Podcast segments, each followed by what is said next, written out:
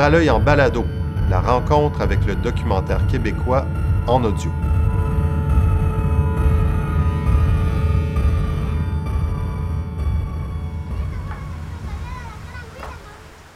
Bonjour, bienvenue à Paralœil en balado. Mon nom est Jean-Philippe Catelier et j'accueille aujourd'hui Monique Leblanc pour nous parler de son plus récent film Plus haut que les flammes. Monique, bonjour, bienvenue. Bonjour Jean-Philippe. Alors, euh, Monique Leblanc, euh, vous êtes euh, réalisatrice, vous avez été animatrice à la radio, à la télévision, Radio-Canada Acadie. vous avez réalisé des séries documentaires et trois longs métrages que je nomme ici, que vous avez travaillé notamment avec l'ONF, Le lien acadien, Cigarette, Les chemins de Marie. Et aujourd'hui, vous nous présentez Plus haut que les flammes. Est-ce que vous pouvez nous, nous faire un, un bref résumé de ce film que nos auditeurs ont peut-être pas vu? Bien plus haut que les flammes, en fait, euh, c'est un poème que j'ai mis en image. Et quand je dis poème, je ne parle pas d'un poème d'une page, c'est un recueil au complet. C'est un recueil signé Louise Dupré qui, euh, je pense, en 2011 a gagné le prix du gouverneur général avec ce recueil-là. Alors moi, quand j'ai pris connaissance de ce merveilleux texte, euh, j'ai eu un grand coup de cœur et j'ai voulu absolument voir comment je pourrais euh, transposer ça de manière filmique. Euh, alors, ce que j'ai fait, euh, d'une part, c'est de trouver des grands-mères. Je m'explique. Louise Dupéré, au moment d'écrire ce texte, ben, un peu avant en fait, elle était allée visiter Auschwitz-Birkenau et ça l'a tellement bouleversée, tellement troublée qu'elle ne pouvait plus écrire. Et ce n'est qu'à la naissance de son petit-fils qu'il y a eu comme un élan. Et c'est ce qui en est sorti, c'est ce qui a émergé. Alors, euh, l'élément peut-être plus traditionnellement documentaire dans le film, ce sont des grands-mamans que j'ai trouvées euh, en Amérique du Sud, euh, en Ukraine, qui, qui s'occupent de leurs petits-enfants au quotidien, soit parce que les parents sont décédés ou ils sont, sont pas là. Alors ça, c'est mmh. comme une trame qui est là. Et en quelque part, les grands-mères deviennent un peu, euh, un peu la voix de la poète aussi. Tout le texte, en fait, même si ça part de Auschwitz-Birkenau, de cette visite-là, puis qu'il y a eu une présence d'images d'Auschwitz et de Birkenau dans le film, je ne faisais pas là un film sur la Shoah ou sur ce genre de choses.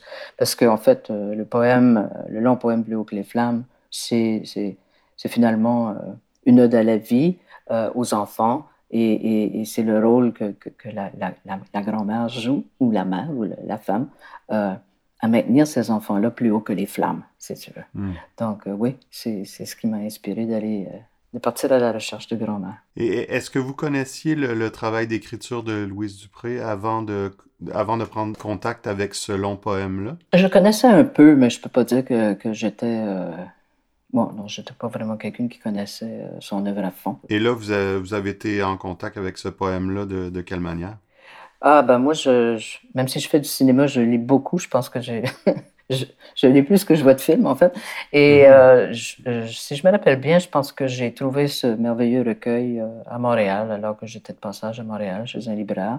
Et j'ai lu, et c'était un coup de cœur. Je voulais absolument le faire. Mais ça n'a pas été hmm. évident. Ça a pris du temps avant que je trouve, euh, je trouve quelqu'un qui rêvait aussi grand que moi. Et est-ce que c'est la première fois que vous vous euh, collez un peu à, à, travailler la littérature à l'intérieur du cinéma? Parce que là, on, peut, on parle vraiment d'un film-poème. On pourrait dire ça. Oui, euh, c'est la première fois. Et j'ose dire aussi que c'est sans doute la première fois qu'on prend un recueil au complet. Et j'y ai été fidèle chaque mot est là euh, et qu'on le transpose justement euh, au cinéma sans pour autant que ce soit une œuvre de type expérimental. Mm-hmm. Euh, dans le cinéma expérimental, parfois on peut prendre des extraits comme ça de, textes littéraires, mais dans ce cas-ci, c'est pas ça du tout. C'est vrai, comme vous le dites, vous le disiez au début, on dirait qu'il y a différents genres, film d'art, film documentaire, mais ça c'est un peu propre à moi. Je pense que c'est parce que je suis toujours en train de chercher, euh, côté cinéma, comment, comment raconter quelque chose qui soit hmm. vraiment cinématographique. Parce que je trouve que le documentaire, bon, on le comprend mal, d'abord, comme genre cinématographique. Euh, mm-hmm. D'abord, je pense qu'on ne le conçoit même plus comme un genre cinématographique à bien des égards. c'est devenu vraiment quelque chose que la télé s'est approprié. Et on, on, confond, on confond finalement des reportages, des longs reportages. On appelle ça du documentaire. bref. Qu'est-ce que c'est pour vous le, le cinéma documentaire? Ben, c'est un cinéma d'auteur. Et donc, c'est une vision très personnelle. et, et, mm. donc, l'utilisation du langage cinématographique qu'on retrouve en fiction et, et le même euh, en documentaire. Euh, c'est de puis, de prendre le temps d'explorer son sujet. Aujourd'hui, avec la télévision, pour question de prendre du temps, euh, il faut aller vite, vite. Je, le sais, je, suis productrice et, j'ai réalisé des films pour la télé. C'est pas du tout la même chose. Donc, pour moi, mon Dieu, que l'Office national du film du Canada vive longtemps et que le gouvernement fédéral y voit là euh, une grande richesse. Euh, parce que pour des cinéastes comme moi, comme bien d'autres de mes collègues euh, d'un bout à l'autre du Canada, c'est le seul endroit qui nous reste pour faire vraiment mm. du cinéma documentaire. Et, et là, comment, comment, comment a débuté votre recherche? Vous vouliez trouver des grands-mères pour illustrer, ce, pour, pour débuter votre tournage? Vous avez fait une recherche? Comment ça s'est organisé? ben, eh ben D'abord, euh, j'ai présenté l'idée euh, qui était plutôt euh, floue au début, ou de nature plutôt poétique seulement, au producteur exécutif du studio Acadie ici à Moncton, de l'ONF bof, il n'avait pas trop vendu. Donc, je suis retourné à la table, j'ai réfléchi. Après ça, ça a pris une tournure qui a été beaucoup plus euh, documentaire. C'est-à-dire que les grands-mères auraient occupé une, place beaucoup plus grande. Et euh, bon, ça, ça semblait intéresser. Donc, on a commencé à avancer sur cette piste-là, mais j'avais toujours pas un, feu vert. Je n'étais toujours pas officiellement en développement. Et puis là, ben, il y a eu euh, ce que j'appelle les changements de la garde, c'est-à-dire que la productrice, est, mais, bon, elle est partie à la retraite. là, après ça, le producteur exécutif, qui était basé à Toronto, est aussi parti. Alors, tout, il, y a eu il y a eu plein de délais jusqu'à ce que euh, Jacques Gautreau euh, se retrouve euh, à la barre de, du studio Acadie. Et Jacques avait déjà travaillé avec moi sur un petit clip que j'avais réalisé pour un événement qui s'appelle Les Éloises ici. Et c'était c'était très poétique. Et il avait vu ma première proposition et ma deuxième. Et puis il m'a dit, Monique, moi, je ne veux pas que ce soit strictement documentaire. Je veux vraiment que tu vois comment tu es capable de marier les deux, puis que tu te donnes la chance d'être aussi créative que possible. Donc, hmm. c'était un peu carte blanche, c'est merveilleux. Donc là, je, reviens à ma même question. Comment vous avez été mis sur la piste de, de ces, de ces grands-mères que vous avez euh, filmées? Ben, à partir du moment où j'ai décidé que je voulais inclure les grands-mères, bon, euh, je suis habituée de faire de la recherche, donc je me suis, euh, je me suis lancée sur Internet. Aujourd'hui, c'est un très bon outil de recherche. Ben oui. Et euh, les, les, premiers endroits où je suis allée, en fait, le premier endroit où je suis allée, c'était en Louisiane, parce qu'aux États-Unis, il y a un nombre important de grands-parents qui ont la garde de leurs enfants. Euh, mm-hmm. Surtout, malheureusement, dans la, communauté euh, noire américaine, parce qu'il y a des problèmes euh, importants de drogue. Et puis, comme on le sait, là-bas, ça prend pas grand-chose. Et puis, bon, ils vont faire de la prison. Et puis, donc, je, me suis dirigé là. Je suis resté un mois. Et j'ai rencontré des grands-mères absolument extraordinaires. Mais ce qui arrivait, c'est que les enfants étaient déjà assez âgés. Et je cherchais ah. euh, des enfants plus jeunes parce que le rapport à la grand-mère est plus tactile. Euh, quand tu as 14 ans, la grand-mère, la mère, c'est pas différent. Hein? c'est à un autre niveau. C'est ça. Hein? Tu as, tes écouteurs puis tu, tu, fais tes affaires. Donc, euh, c'est un peu décevant. Rendu à la troisième semaine, je me suis dit, qu'est-ce que je vais faire? Et puis, euh, en faisant de la recherche là, j'ai découvert un site Internet. Euh, c'était un groupe, je te dirais qu'il est religieux, euh, qui était basé à Oklahoma. Et eux, ils s'occupaient euh, d'enfants qui n'avaient plus de père. À travers, ils avaient, je pense, six ou sept, j'appelais ça missions, entre guillemets, à travers mm-hmm. le monde.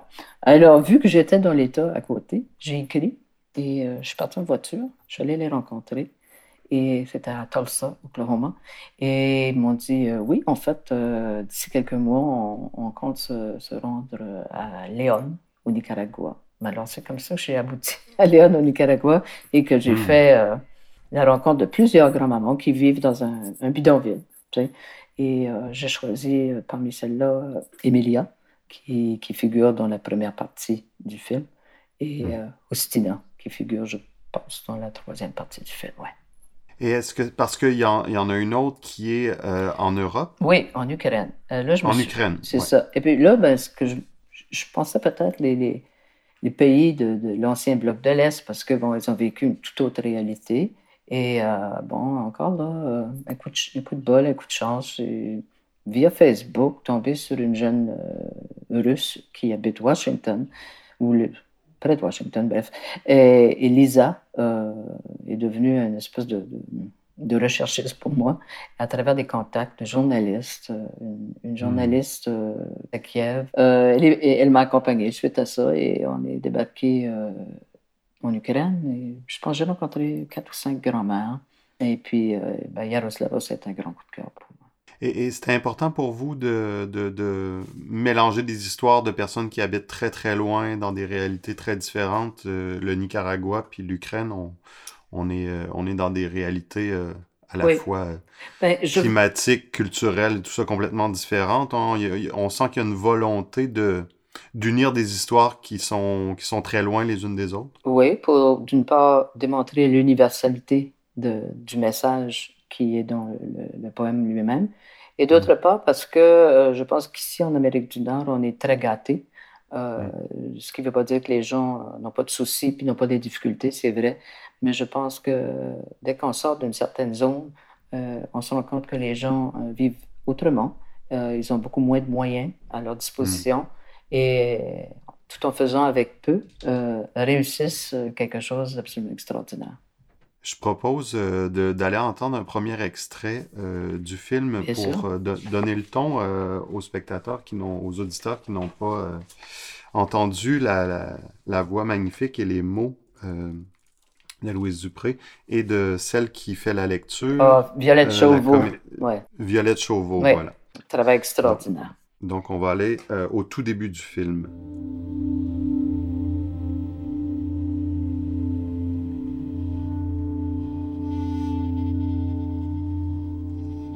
Poème a surgi de l'enfer, un matin où les mots t'avaient trouvé inerte,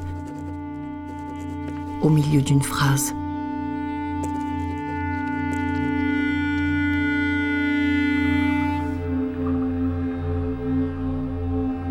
Un enfer d'images fouillant la poussière des fourneaux, et les âmes sans recours, réfugiées sous ton crâne.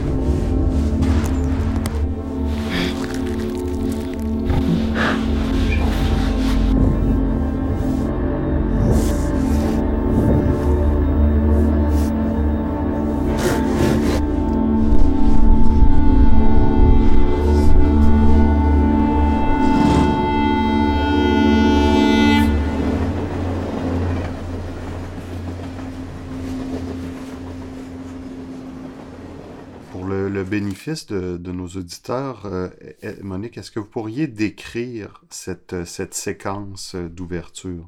Euh, en fait, quand c'est, je, la dois beaucoup à mon mentor, euh, Geoffrey Boulanger. il y avait beaucoup, beaucoup d'images tournées à Auschwitz et à Birkenau. Dans un premier temps, lors d'un voyage de recherche, et la deuxième fois avec Bernard Fougère, on tournait à deux caméras.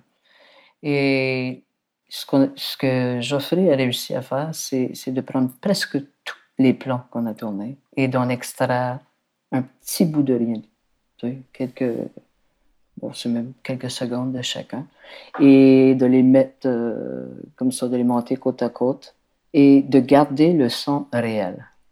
ce qu'on voulait rendre, c'est l'idée, tu, tu, vas faire une expérience muséale, tu vas, tu vas visiter ça. Tu n'es pas à Auschwitz-Birkenau au moment où il y a eu ces drames-là, sais, dans les années 40. Tu sais, aujourd'hui. Donc, à travers le film, à chaque fois qu'on va retrouver des images d'Auschwitz-Birkenau, euh, le son qu'il y avait, euh, que ce soit des, tondeuses à gaz en Birkenau ou dans ce cas-ci, euh, on, les a gardés. Et je pense aussi que ça crée une intensité que je voulais. À un moment donné, ça devient presque plus tolérable. Je pense que quand ça s'arrête, il y a vraiment temps que ça s'arrête. Pour moi, ça l'était. Mm, au début, c'était même un petit peu plus long que ça et on, on, a raccourci. Et puis, bon, ben, rajouter à ça la musique euh, électro, euh, les compositions originales de Monique Jean, ça donnait vraiment l'effet, euh, l'effet qu'on voulait.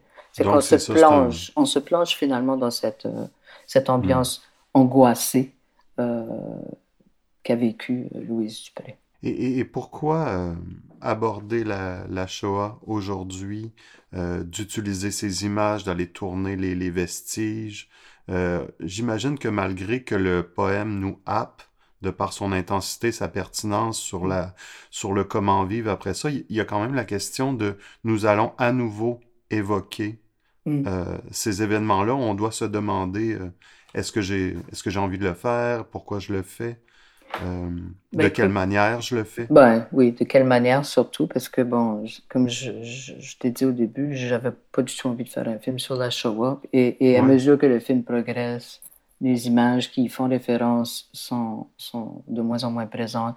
Il y a même des images qui, font, euh, qui évoquent, par exemple, comme les chemins de fer, les rails, mais on n'est pas quand même, euh, on n'est pas ni à Auschwitz ni à Birkenau.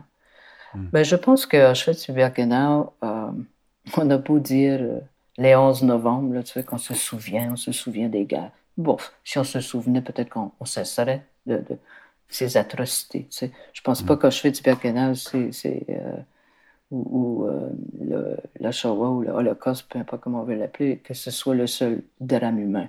Mais je pense qu'au XXe siècle, entre celui-là et, et, ce que Staline a pu faire en Russie avec son, ses propres personnes, ça, ça, demeure quand même des choses euh, d'une atrocité inimaginable. Mm. Et donc, quand les gens disent, bon, on a assez entendu parler de ça, moi je pense que jusqu'au jour où vous pourrez dire qu'il n'aura plus d'atrocité euh, sur l'ensemble de, la, planète, on a peut-être encore besoin de se faire rappeler que ces choses-là ont, existé. Et c'est comme ça qu'on le ressent, parce qu'on que on, connaît, on a déjà vu des images, et à, nouveau, on est complètement euh, euh, chamboulé de, des visages, des, photos des enfants qui sont beaucoup évoqués justement dans, mm-hmm. dans, votre film. Et on se demande, est-ce que la, est-ce que la, entre, là vous avez évoqué le travail du monteur, de la conceptrice sonore, euh, on se demande dans quel ordre le travail s'est fait. Est-ce que d'abord la narration était là, puis on, a amené les images, et, comment s'est organisé le, le travail? J'avais, euh, oui, je pense que j'avais pas mal toutes mes images, quand même, il y en a certaines que j'ai tournées même au montage, on sentait qu'il nous manquait. Euh, mm. Mais j'avais, je dirais, 98% des images. Euh, lorsque je suis allé à Montréal et qu'on a fait un premier enregistrement avec Violette Chauveau, qui devait être un guide, si tu veux, pour, pour le montage comme tel. Et j'ai quand même travaillé un assemblage d'abord, avant, avant que Geoffrey débarque à Moncton et qu'on s'y mette carrément. Et euh, c'est vraiment avec l'arrivée de Geoffrey que les choses ont commencé à, prendre euh, la forme qu'ils ont actuellement, euh, que le film a actuellement. ben, il y avait une réflexion, c'est sûr. C'était très intéressant avec Geoffrey parce qu'il m'amenait finalement sur des pistes auxquelles je n'avais pas forcément réfléchi. Des fois, on fait des choses puis on n'y pense pas. Hein.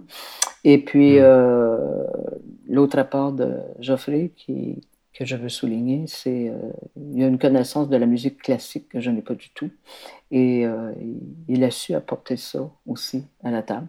Et je trouve que ça, ça donnait au film euh, cette espèce de mariage éclectique des compositions électroacoustiques et, et, du classique qui date de l'époque baroque. Et, et, quand on travaille et quand on travaille quelque chose d'aussi éclectique, dans le sens qu'on utilise des musiques de sources mm-hmm. différentes, de références différentes, de textures et des images anciennes, des images récentes, des images des quatre coins du monde, on a là une panoplie d'éléments euh, mm. qui n'ont pas nécessairement de lien ensemble.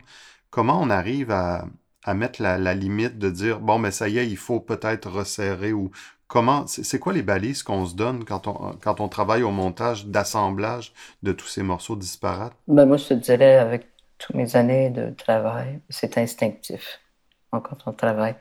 Moi je sens quand quelque chose est trop lent euh, je vais l'écouter puis je vais dire non ça marche pas. Tu sais, on peut travailler sur une séquence très longtemps euh, deux jours et je peux la regarder de nouveau mm. et dire mm, non, c'est pas tout à fait ça. Et puis on avait le souci, puisque ça, c'est un texte poétique, puis que ça s'étalait sur une, une, période assez longue. quand on a commencé, on n'avait aucune idée quelle serait la durée finale du film. On partait comme ça.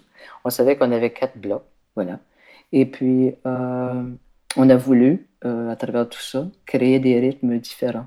Euh, afin que les gens qui regardent ne soient pas toujours. Tu sais, des fois, tu regardes quelque chose, tu es trop longtemps dans le même rythme. Oh, tu sais, il, faut moduler, c'est un peu comme le son, tu sais, ça monte, ça descend, il y a des variations et tout ça. Mm. Puis ça, c'est un travail, je pense, qui vient avec euh, l'expérience. Euh, et puis, est-ce qu'il y a eu des regards? Est-ce que la production, euh, on, fait des visionnements, on donnait des commentaires? Euh, oh oui. Euh, comment ça a été reçu, les premiers visionnements, des gens qui étaient un peu à l'extérieur de la bulle de, de, de, de monteurs-réalisateurs? Ben, bien entendu, la première personne qui voit le premier montage, c'est la productrice, qui est Christine mmh. Aubé.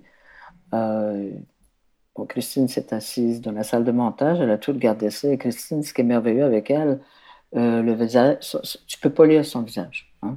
On dirait en anglais poker face. Et puis, euh, ben, quand ça a été terminé, c'est quand même euh, plus d'une heure, je sais plus la durée exacte. bon, ben, elle a dit ben, Excusez-moi, je vais prendre une petite pause, aller aux toilettes. On s'est regardé, j'ai fait, puis moi, aucune réaction. Qu'est-ce qui s'est passé? Elle a pas aimé? Mais quand elle est venue, non, elle était, était complètement vendue. Et ça, je dois dire que dans toutes mes années de travail, euh, comme réalisatrice euh, seulement. Euh, c'est la première fois que j'ai une productrice qui m'a épaulée à ce point et qui a compris ma démarche et qui s'est hmm. dit bon, ok, j'embarque, je vais défendre ça. Mais heureusement, je pense qu'il n'y a pas eu trop à défendre quand même le film. Il y a pas mal de cinéastes qui font des choses audacieuses grâce à, l'ONF. Je suis définitivement, définitivement pas la hmm. seule. Mais c'est vrai que quand on a quand on a un producteur ou une productrice euh, qui, qui, comprend vraiment ce qu'on ce a dans le cœur, ce qu'on a dans les yeux, euh, ça aide beaucoup. Euh, les autres étapes, après, bon, ben, c'est sûr qu'il y a des échelons. Il y a un producteur exécutif, il y avait la direction du... à, à, ce moment-là, il y avait toujours un département français, un département anglais à l'intérieur de l'ONF, ce mmh. qui n'existe plus maintenant. Mais là, il y avait Michel Bélanger, et bon, ben, tout ce bon monde-là euh, regarde, euh, font le commentaire, mais essentiellement, c'était très, très bon. Mais je pense que pour moi, le, probablement le plus beau moment, c'est qu'une fois qu'on a terminé euh, le montage visuel, ben, ben là, c'est tout le montage sonore, le mix final. Et on fait ça dans une grande salle à Montréal, qui sont un théâtre avec un grand, grand écran. Et puis, là, j'ai invité Louise Dupré, euh, j'ai mhm. invité euh, quelques amis, euh, des amis poètes, des, Paul Bélanger des éditions du Nord, qui m'a permis de faire ça aussi, parce que il a dit OK, vas-y. Alors, tous bon monde se, sont présentés et on a, on a, regardé ensemble pour la première fois avec vraiment des gens. Plus Ça quelque chose. Oh, mon Dieu, c'était très, très émouvant. on n'entendait presque rien. Et puis, tu sais, quand ça hmm. s'arrête, c'est toujours le moment hein, pour la personne qui réalise, parce que c'est là que tu vas savoir si ça passé, si ça n'a pas passé. Et, ça a été vraiment très, très émouvant pour moi de voir les réactions, de, surtout de Louise. Oui. Je, je propose qu'on nous allions au, à l'extrait numéro 2. Euh, on est à 20 minutes.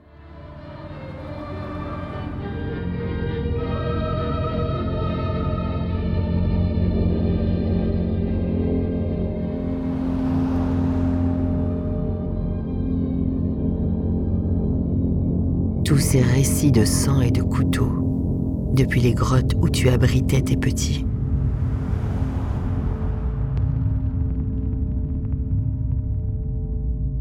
L'enfant voit déjà des terreurs quand le soir touche au seuil de la nuit. Des visages dévorés par leurs dents longues, comme dans les villes sans appel où tu marches certains matins.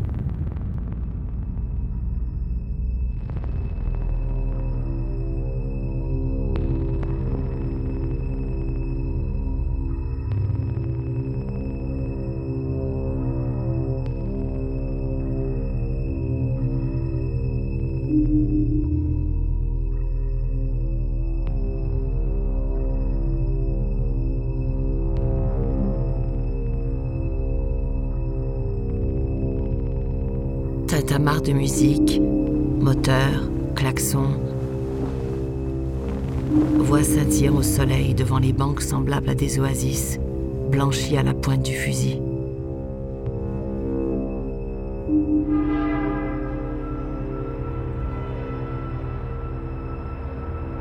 La vie est aussi le crime en sourire et cravate qui s'affaire chaque jour tout près.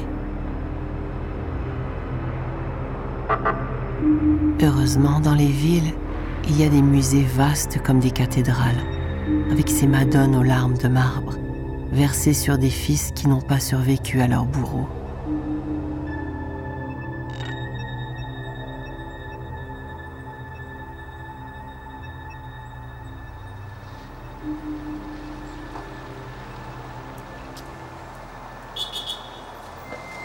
Les mères ont la foi elles travestissent la réalité pour oublier la peur, aussitôt qu'elles aperçoivent le sang étendu sur les murs des musées par des fils crucifiés.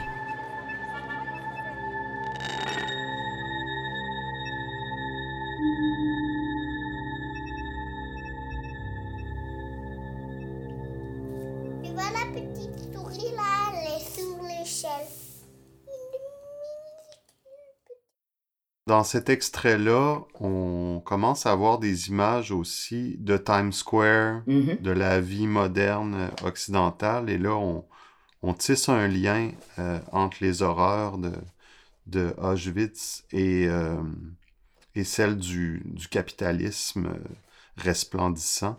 Euh, c'est, euh, comment vous interprétez ces, ces liens-là euh, entre l'horreur et le, le monde moderne euh, du capitalisme et de, ses, de sa apparente victoire ou flamboyance?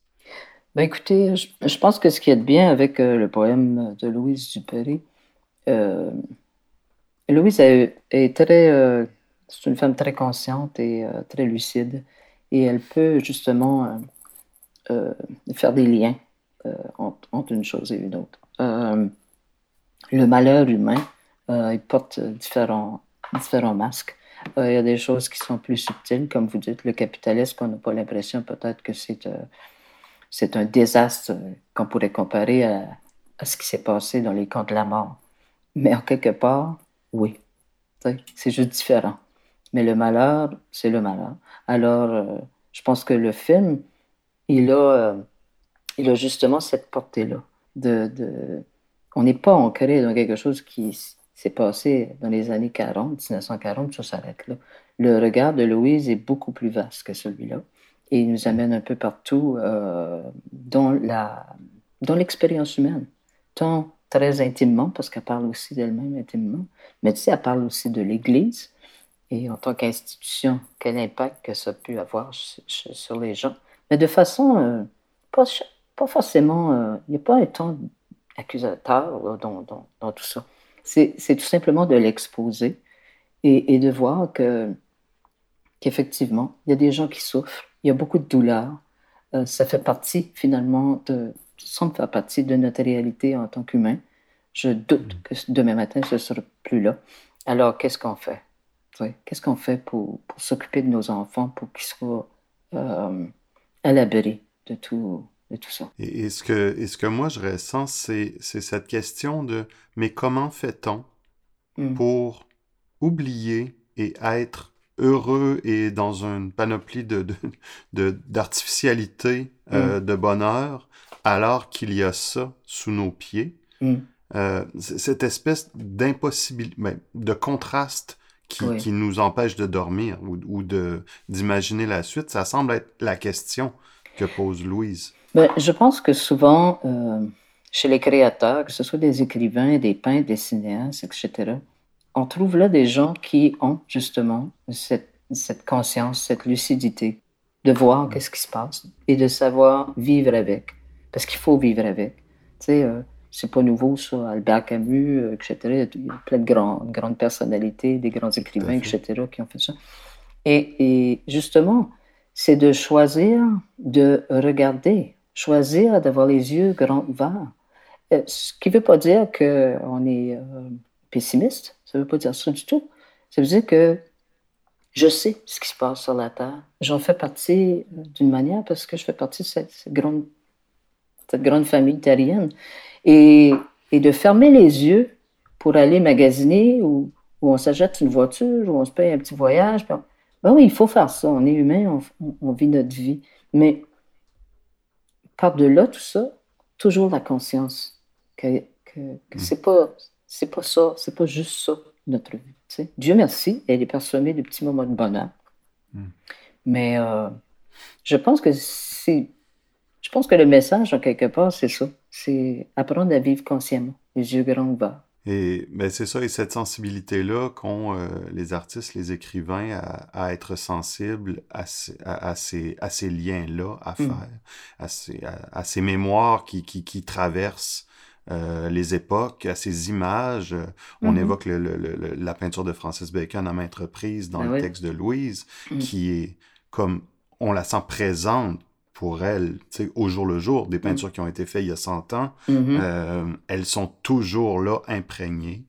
Euh, est-ce qu'on a des espérances de votre part de, au niveau de la réception des, spectateurs de, d'une œuvre comme ça? Est-ce que est-ce qu'on pense à dire est-ce que ça va permettre aux gens d'être plus conscients? Est-ce qu'on a des est-ce, qu'il y a des idées comme ça qui nous, qui nous traversent? Moi, personnellement, je ne me donne pas ça comme mission. Euh, je n'ai pas à, faire la leçon à quiconque. Mais je pense que lorsque on arrive par le biais euh, d'une forme d'expression artistique à mettre de l'avant quelque chose aussi puissant que l'œuvre de Louise, par exemple, et je pense que l'effet, c'est que les gens vont peut-être apprendre à regarder autrement, ou pendant, ne serait-ce que pendant la durée du film. Tu sais? Mmh. Euh, c'est-à-dire qu'ils sont, tout à coup, ils se rendent compte qu'ils sont capables d'accueillir à la fois la laideur du monde et la beauté du monde. Euh, et puis c'est ça. C'est ça la vie, c'est ces deux choses-là. Et le cinéma a cette capacité de juxtaposition euh, qui, sans commune mesure aux mm-hmm. autres arts, à quelque mm-hmm. part. Hein. Au, cinéma, on peut vraiment mettre une image à côté d'une autre sans, sans aucune limite. Oui, mais c'est, c'est, euh, en tant que réalisateur, on a quand même euh, une certaine responsabilité. Il y a des gens qui, mm-hmm. il y a des gens qui manipulent aussi très bien euh, le spectateur par, par, le biais de, du montage et des images qu'ils choisissent. Dans mon cas, moi, j'ai, j'ai, aucune envie de faire ça. Je, de toute façon, si tu regardes mon parcours comme cinéaste, j'ai pas, j'ai jamais fait ce genre de documentaire. Là. Mais ça nous rappelle qu'il y a une construction quand on oh, bah travaille comme ça. Ça nous fait regarder, ça fait penser aux spectateurs qu'il y a toujours un travail de construction. Tout à fait. Et puis, euh, bon, le pari ici, c'était aussi, puis c'est pas petit, c'est de la poésie. Hein. Les gens, la plupart des gens disent ah, bah, Moi, la poésie, je comprends rien dedans. Mm-hmm. Ils lisent des romans, ils lisent pas du tout, je sais pas, mais la poésie est toujours, euh, c'est l'enfant pauvre, l'enfant mal, mal, mal aimé, mal connu euh, et mal compris. Alors là, c'était, OK, qu'est-ce qu'on fait? Bon, il fallait bien sûr, au niveau du rythme et de la construction, accorder une place aux mots. Mais des fois, c'est sûr qu'on va perdre les mots. Le, mot nous échappe parce que les yeux, ils sont intéressés par ce qui se produit à l'écran. Et c'est OK. C'est OK. Euh, ce qui est important, c'est que les gens, tout à coup, j'ai eu beaucoup, beaucoup de réactions comme ça. C'est comme, mais j'en reviens pas, moi. C'est la première fois que je, la poésie euh, me fait cet effet-là. J'ai compris des choses. Il y a tout à coup le désir de, de après de vouloir revoir le film, justement parce qu'il y a des petits bouts qu'ils ont peut-être pas euh, complètement euh, saisis ou accrochés. Alors, je pense que c'est ça. C'est dans la poésie aussi. La poésie, c'est une façon de nous montrer le monde différemment. C'est ça la poésie. Et il y a des espaces libres dans la poésie. il, y a des, il y a de l'espacement nécessairement. Mm-hmm. On dirait que ça fait partie intrinsèque de la poésie que de laisser respirer oui, le poème et de pas tout dire. De pas tout dire et d'utiliser des mots euh, qu'on n'utiliserait peut-être pas pour, pour, euh, pour traduire une émotion, pour traduire quelque chose. C'est comme Francis Bacon, oui, il est présent parce que, bon, d'une part, Louise avait vu une rétrospective de Bacon à New York, à peu près dans les mêmes années qu'elle écrivait. Mais aussi Francis Bacon parce que c'est un être complètement torturé. Hmm. Et puis ça s'apparaît dans ses œuvres. Et euh, donc, euh, je pense que ça, ça faisait écho.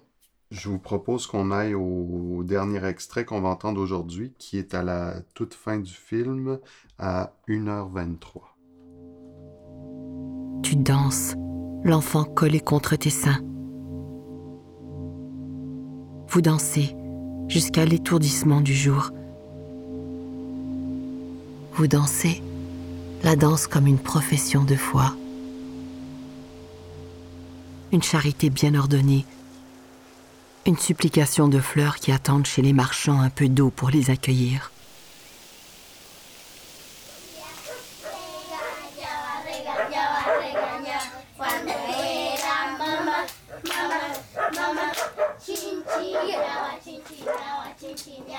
Tu crois le temps venu de consoler la chair inconsolable de cette douleur que tu n'as jamais su où loger en toi, sinon en une faute renaissant à chaque naissance, comme un appel surgissant de la terre ancestrale lorsqu'elle se décide à recracher ses entrailles.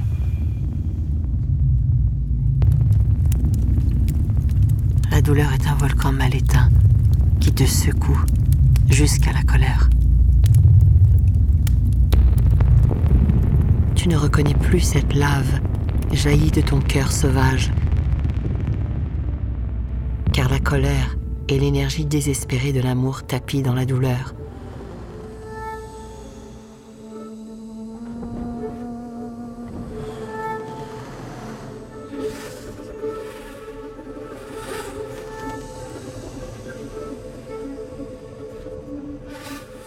Et tu danses avec l'enfant dans tes bras.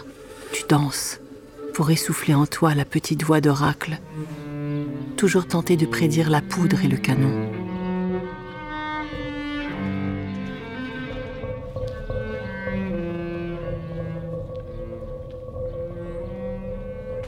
My mama, it says Miss Independent April. Her son was, that means she was born on April 10, 1987, which is her birthday, and she died at sunset on February 26, 2010. She said, My stomach. I can't breathe. I can't breathe. I wish my mom can come back. And God don't even, then I even answer my prayers. I think God don't love me because he don't answer my prayers.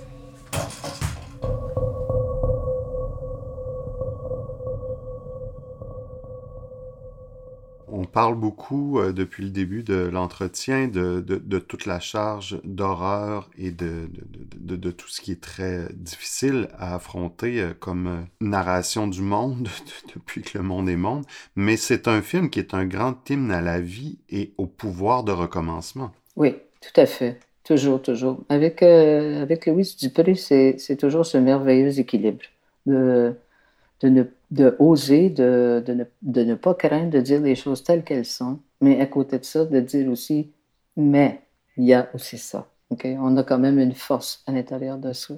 On a la capacité de s'élever au-dessus d'eux.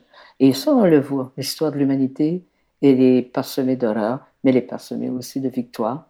Euh, je ne parle pas de victoire au niveau de la guerre, bien entendu, mais de gens qui, euh, de gens qui, réussissent à, à survivre euh, à toutes sortes de choses. Puis même des, même des obstacles qui sont éminemment personnels. Hein? Alors, hmm. on n'a pas toujours besoin d'être aux prises avec une guerre ou une révolution. On, peut être aux prises avec la maladie, on peut être aux prises avec la pauvreté. Il y a plein de choses. Hein. Et, c'est ce qui est évoqué à travers ces grands-mères qui prennent soin de petits-enfants qui n'ont pas leurs parents présents, mm. de cette résilience ou en tout cas de ce, de ce pouvoir extraordinaire des enfants à se, à se projeter et à continuer, non sans difficulté. Pour mm-hmm. les grands-mères, il y a ça aussi qui est évoqué. Hein. Oui. Cette, cette charge immense que de d'élever une autre génération. Oui, euh, mais... comme si on était une mère. Oui, mais comme on a pu le voir dans le film, finalement, oui, c'est une charge immense, mais elle est faite de petites choses à chaque jour. Euh, de hmm. laver le petit le matin ou de préparer le petit déjeuner pour tout le monde. Euh, il y en a un qui a un rhume, t'appelles appelles le médecin, qu'est-ce que je dois faire?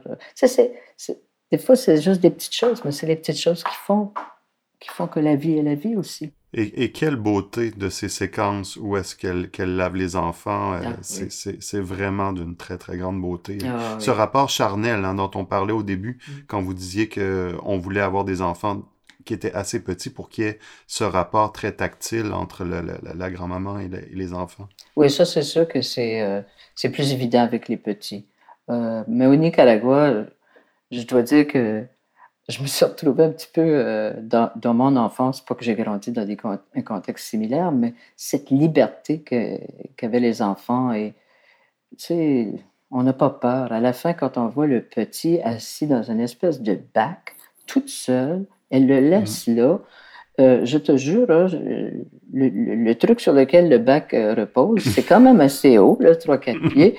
moi, je me dis, mon Dieu, en Amérique du Nord, on aurait. C'est même pas pensable, tu sais. Alors que lui, bon, il reste là, il semble un petit Bouddha, tu sais, puis euh, il écoute la pluie, puis... Il y avait plein de moments comme ça euh, à travers les, tournages euh, qui me faisaient prendre conscience que peut-être qu'en Amérique du Nord, avec notre grande peur de la mort, notre grand souci de tout protéger, de bien élever nos enfants, je pense que les parents doivent être épuisés d'une part, mais d'autre part, qu'il faut donner aux enfants aussi la liberté de vivre, vivre puis vivre, ça veut dire, oui, des fois tu tombes, tu t'écoches les genoux, il arrive des fois des malheurs, mais c'est ça, la vie. Et oui, il y, a une, il, y a il y, a une, grande, grande joie à découvrir le monde et à, ressentir cette liberté-là. On s'en souvient, même vous évoquez votre propre enfance, mais c'est mm-hmm. aussi ce que moi je me souviens mm-hmm. de l'enfance de, de, de, de, de sortir, d'aller dans les bois et de se perdre, ben mais, ben de vivre une exaltation de, découverte et de liberté. On sent qu'il y a quelque chose de l'essence de, mm-hmm. l'enfance ben et de l'impulsion de vie. C'est ce qu'on ressent dans le film. Oui. Ben, tu vois, comme en Ukraine, euh, Denesco, le tout petit, là, ben, tout petit, il avait 7-8 ans, euh, bon, il y avait le rhume, donc il, est pogné à la maison.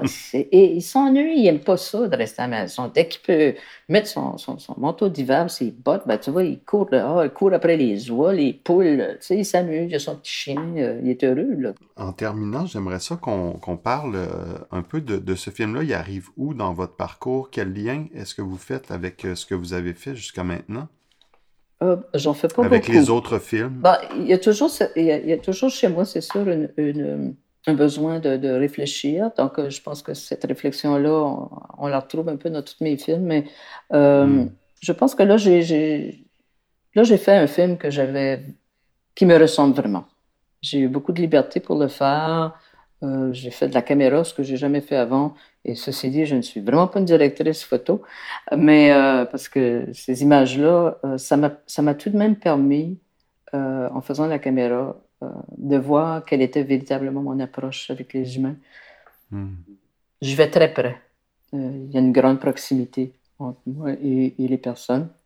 Et je pense que ça, Bon, j'ai 60 ans, je ne m'en cache pas, et je dis, bon, ben, je vais peut-être rentrer maintenant dans mes années Agnès Varda. C'était pas du tout que je suis Agnès Varda, j'ai pas cette prétention-là, mais euh, je pense que peut-être qu'on arrive à un moment donné où on lâche des choses. Moi, je sais, je faisais de la production, je faisais beaucoup de, choses pour la télé, et ça ne correspondait plus du tout à, mon désir, euh, à mon besoin euh, de créer et, de faire des films d'une manière qui qui non seulement me ressemblait, mais où, j'avais l'impression que j'apportais quelque chose au monde. je créais quelque chose qui aurait peut-être un impact. Alors, Bon, ben, j'espère juste que ça va me donner l'opportunité d'en faire d'autres. Et ce qu'on entend beaucoup et ce que la pandémie a exacerbé, c'est aussi que les créateurs, ils, sont un créateur, c'est leur travail.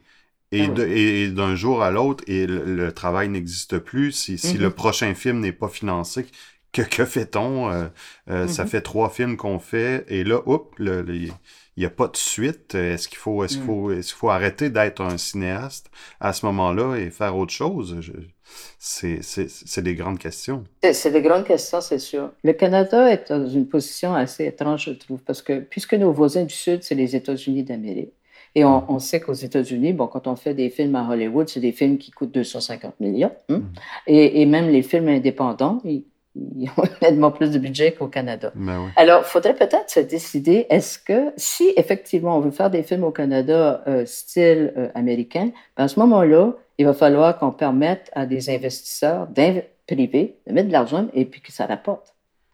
Mais puisque tout notre système n'a pas été construit à partir de ça, mais qui est drôlement plus influencé finalement par un cinéma européen, hmm. ben, à ce moment-là, il faut le financer à travers nos gouvernements, que ce soit le gouvernement fédéral qui devrait prendre, à mon avis, euh, le leadership là-dedans, hmm. et puis ensuite euh, les gouvernements de nos différentes provinces. Monique Leblanc, merci beaucoup. Votre film Plus haut que les flammes euh, va être en salle à Paralœil et est en ligne euh, présentement. Vous allez sur le site web euh, de, de l'ONF et le film, le film est disponible pour une période limitée, je pense c'est tout le mois de mars.